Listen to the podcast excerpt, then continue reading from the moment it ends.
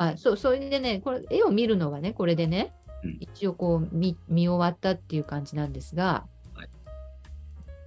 あ資料まとめてたね、それはね。そうそうそう資料ねいろんな人がねやっぱタイトルについてねいろいろ言ってるのでちょっとそこもね紹介していこうと思うんですが、は絵だけではなくてね。うん。例えばね皆さんによく紹介したことのあるこのジョルジョ・モランディ。うんうんもう私も好きだからよく出します話に。こういう言い方してるのにああと思ったんですがこれらの絵につけたタイトルは生物花風景といったよくある名だって言ってるんですよ。うんうん本当にねモランディはねどれ見てもね花生物花生物 どれも生物です。うん区別がないなるほどね。何年の生物ぐらいはあるけど。まあ、こういうインタビューでね、こういうふうに言ったとき、最初は、あの、タイトル、言葉からね、タイトルつけたにしても、ありふれた言葉が今でも我々の見方を決める、そのやり方に間接的に敬意を、まあ、そうは言っても、そういうこと自体を、うんモランディは快く思ってるというか。うんうんうんうんまあ、そういうもんだっていうふうに見るのが別にいいことだと思ってることね。いいそんな気をてらってね、素晴らしいタイトルつけるものかなって、確かにこの方が粋ですよね、なんかね。まあ、そこまで、そうね、そこまで貫いたんだったら粋だよね、それは。そうそうそうそう。こ花こ書いてんだから花でしょうよって話だからね。だからさ、こうマグリットのああいうのもまあいいけど、うんまたこうこういう作家がいていいんじゃないかなとも思うのよ、私は。うんうんうんほっとするっていうかさ。あのわびさびを感じるね。このこのタイトルの付け方にはシン。プルイズベストっていうかさ、うんうんうんあーなんかほっとするなーって、あんまり考えてさ、ひねったさ、マグリットみたいな作品ばっかりがなっちゃったら、絵見るのめんどくさいっていうかさ、大変だからね。これはこれでありで、あいいなと思いました、この言葉も。それから、これも面白かったね。これね、ボラールっていうね、画商がいるんですよ。うんこの人がセザンヌっていう人をさ、60過ぎにこうさ、60歳過ぎたおじいさんになって、この、うーん、紹介して世に広めて、まあ、セザンヌを巨匠にした人です。うんまあ、このルノワールが描いた絵が残って肖像画が残ってますがこの人がいたおかげで印象派の画家たちが世の中に作品が残ったっていうふうに言ってもいいと思うんですがうんこの人の文章が残っていてうーん、まあ、いろんなこの絵をさ売り買いするこうやっぱりね手腕があったわけですこの人は。うんでこういうねあの印象派の前はさこういうこうリアリズムのさ絵画なんかも売り込んでてこれをどうやって人に売ったかっていうのをうまく話を作ってるんですがこれをねただ単に、うんまあ、最初はね売り込もうと思ってこう男まあこうタイトル何ですかって聞かれたわけよその買いそうな人に。で、えーこの人は多分ねあなんかねこうこれのタイトルを知りたがったからうんあ相当このなんか文学的なセンスのあるさ詩人のような人なのかなと思ったみたい。うんうんそこで頭をひねってね、ただ牛ですって言わないで、うん、これは男盛りですってね、話し始めた。ね。うんだこの男の人がさ、なんかこうさ、意気揚々とこのね、牛をさ、世話してさ、力強く生きているっていうさ、なんかそういうのを話し始めて、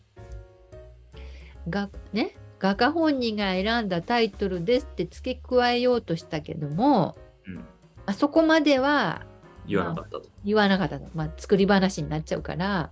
まあ、男盛りですって言ってさ、そしたらさ、なんかさ、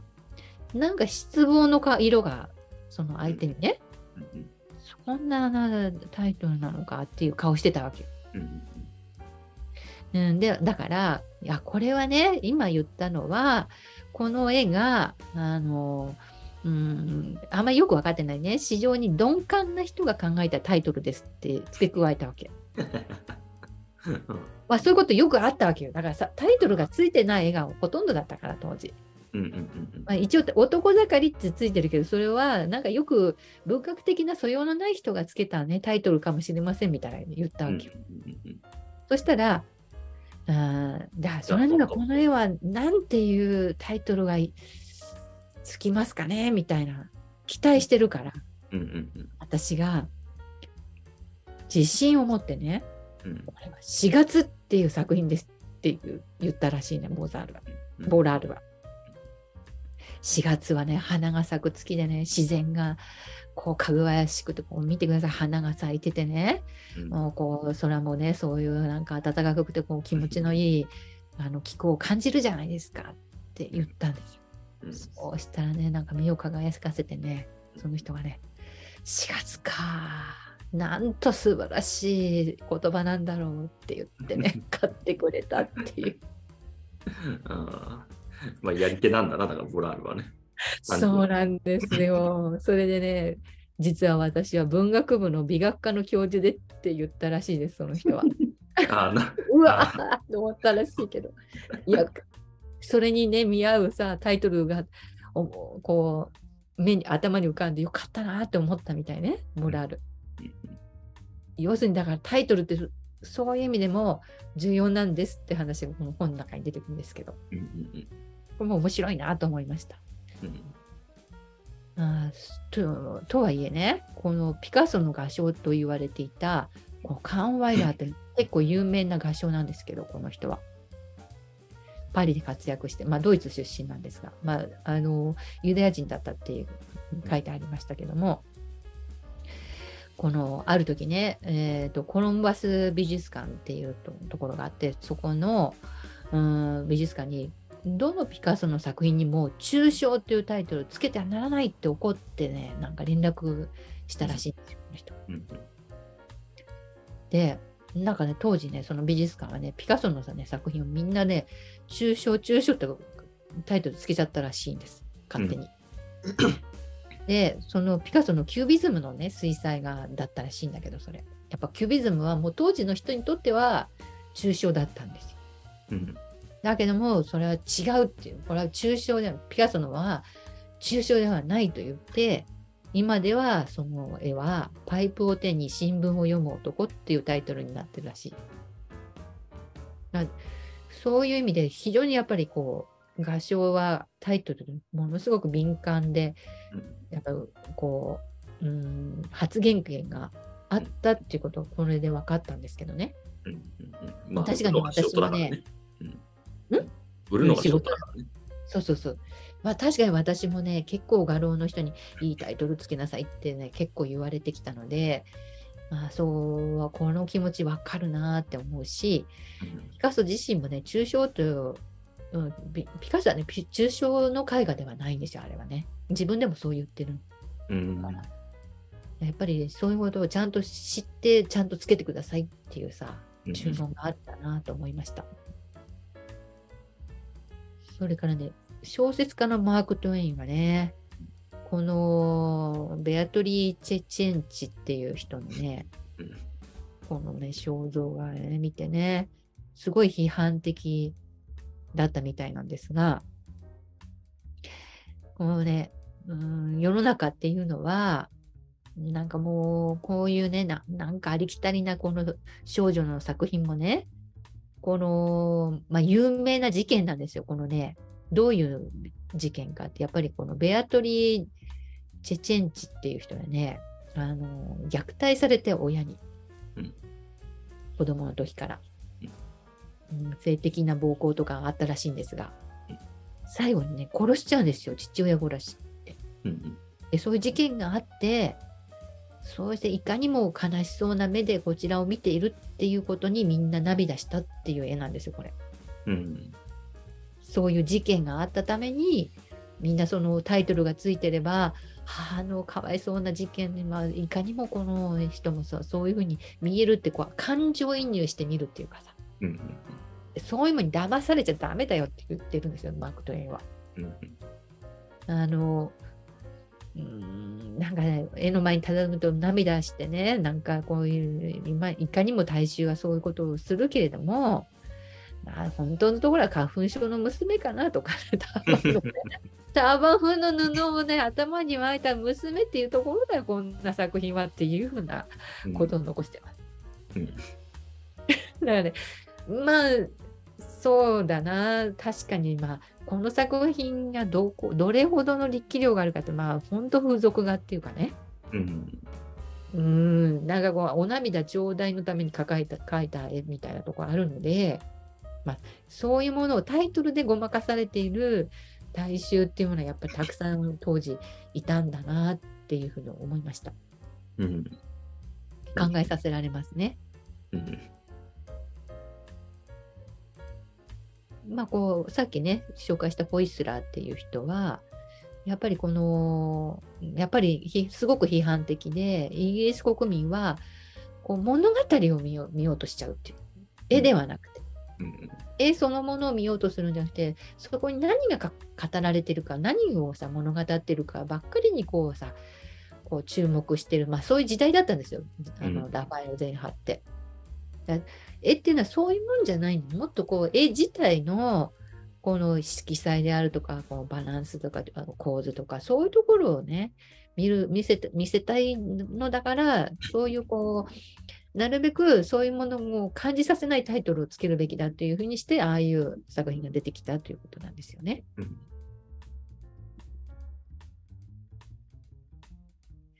でまあそうは言ってもですね反対にこのグリーンバーグクレメント・グリーンバーグっていう人はねこの人はロスコーとかあのアメリカの抽象表現主義、まあ、ジャジャクソン・ポロクとかああいう人たちの作品をすごい高く評価して世に広めた人なんですがあまあだから頭の中はもうね抽象原理主義みたいなねあのもう絵画の究極はもう抽象なんだみたいな人なんですよ。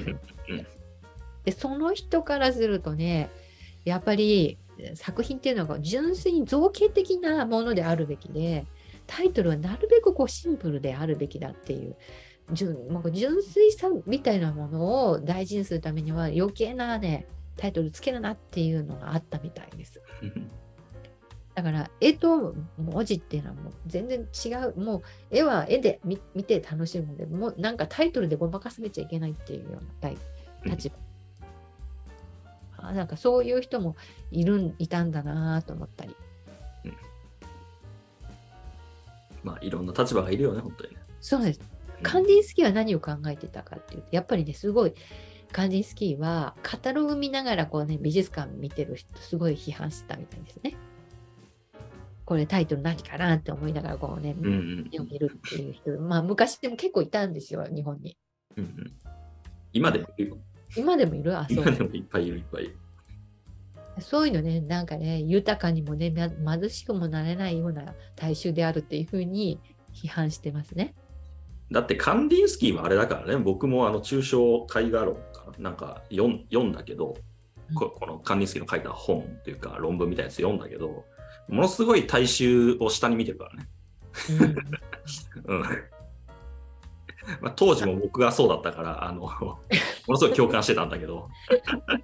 うん、こう見てもわかる、ものすごい教養主義の塊みたいな、超エリート主義。学者の、うん、エリート主義ですよ、うん。見てもわかるように。そう、それはこういうこと言うわなって感じだね。言います。うんうんうん。まあ、そのね、あの、だから、それに、こう、反発するような形で、こうさ、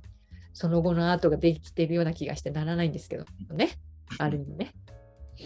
とあとね、フランスの哲学者のロラン・バルトはこんなこと言ってますね。美術館をと訪れた人はまず飛びつく作品の下に書かれたあの細長い文章。やっぱりこの人もね、あのすごいタイトルっていうのはものすごくこう批判してるところがあります。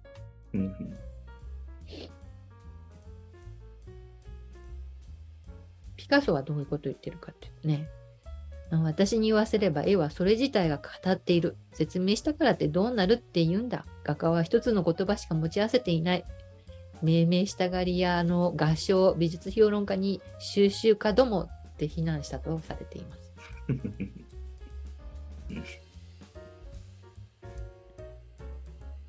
でさっきねジャクソン・ポロックを紹介した時にちょっと言いましたけどその奥さんがねリー・クラズナーっていう人なんですがまああのーまあ、ポロックの作品ねあのー A の1とかな1の A だったっけなあのーまあ、数字とかも、まあ、そういうものが使われているので、うんまあ、数字は中立です。見る人は絵をあるがままに純粋に絵として見ることになりますって言は言ったんだけども、けれども彼女が後に認めたように数字は人々が見たものを識別し思い出させるにはあんまり効果的ではなかった。なるほど。いい反省だね。うんそうそうそう。という認めていて、まあタイトルはじっくり考える鍵として見る人にも評論家にも役立つと、まあや役立つんじゃないんですかって言われて、そうですねって言ったそうです。うんうんあでそそれそうなんですよ、すごく。うんやっぱりね、1とか A とかよりも、なんか素敵な言葉がついていた方が人はね、嬉しいし、読んでて、はあと思ってね、いい絵見たなっていう気持ちになれるものなんですよね。うんだし、覚えてない。覚えてないそう。む無題の作品はね、だって無題って覚えれないもんね。人にさ、無題見てきたんだって言ったらな、話がさ、そう。なんか咲かないもんね。つかないし、しかも無題の絵っていっぱいあるから、うーんう。ん なんか、なんですよ。そのね、無題っていうのがね、うん、あの次、次の最後に出てきますけどね、最後の方に。誰がいけなかったかっていうのはね。でこのね、このね、人もね、初めてさ、あの、この本から知って、あこんな作家いるんだ、面白いなと思っちゃったんですけど、このクリフォード・スティルっていう人はね、やっぱりポロックと同じ時代のアメリカの抽象表現主義の画家なんですよ。うんねまあ、こう顔から見ても分かるね、ちょっとこう偏屈な人なんですわ。うんうんいかにもな顔してるよね、なんかね。で、この、この、こんな作品が、あの、ちょっとこうね、こっそりこう、ウィキペディアについてましたけど、もしかしたらね、まあ、小さいからいいと思うんだけど、あの、まだ生きてるかもしれないので、あのーまあ、ちょっとね、まあ大丈夫、大丈夫。あの解像度的に全然小さいから。小さいから大丈夫と夫思う。これもね、1957年の作品だけど、1957の D のナンバー1っていうのタイトルがついてます。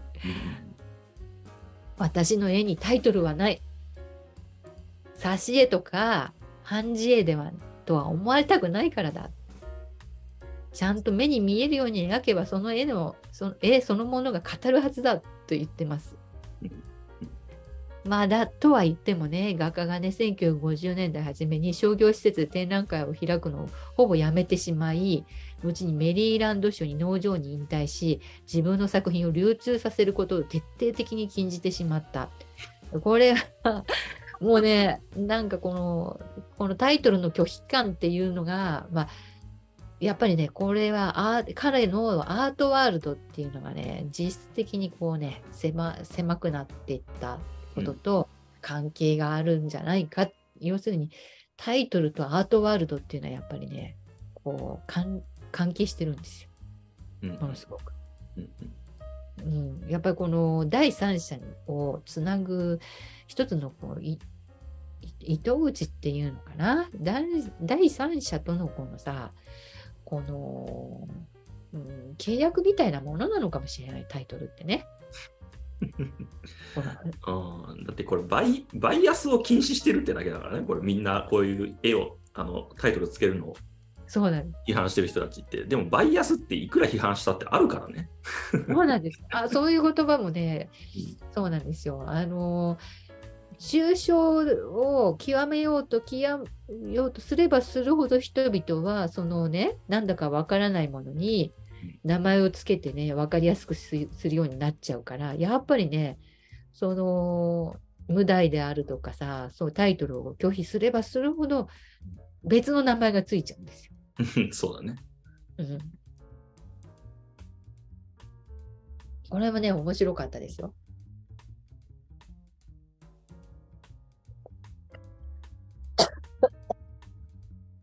あ、なんかちょっと喉が。ごめんなさい。これ、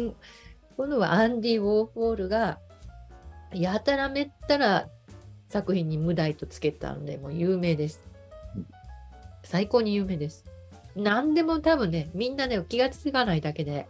このマリリン・モンローでさえもね、ノータイトルです。うん実は。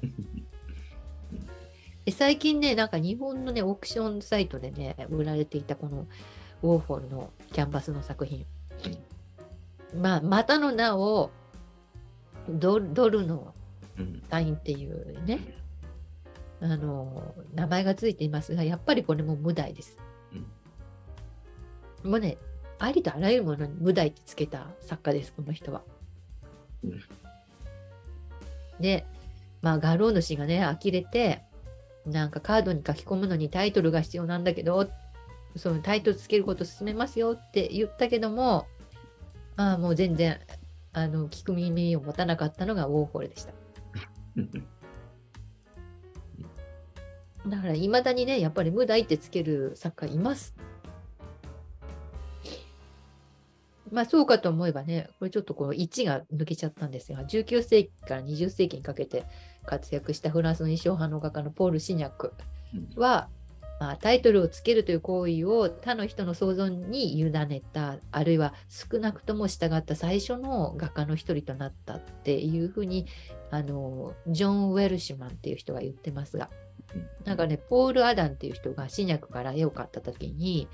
まあ、その絵に、まあ、この絵なんですが、うんあのカシスの桟橋っていうのつけたらどうですかみたいな言ったら、あいいですねって言って、なんかもう全然こだわりがなかったっていうのことが、まあ、残ってます。まあ、今も要するにタイトルをどうするかっていうのは、もう個々の作家のあの、アーティストステートメントに委ねられていることなので、どれが正解とか、どれが主流とか、そういうものではないんです。う んまあそうね、完全にそうだよね。うんそうなんです。なので、まあ、このようにね、まあ、いろんな考え方の人がいる中で、個々の作家がこう考えていくっていう、あそういうもので、そこをまた楽しむというかね、いろんなバリエーションがあって、まだこれからも、あの、新しいタイトルっていうのが出てくると思いますし、まだ紹介していないジャスパー・ジョーンズの世界も、まあ、追ってね、あの、次に紹介できたらいいなと思っています。はい。どうもありがとうございました。はい、ありがとうございました。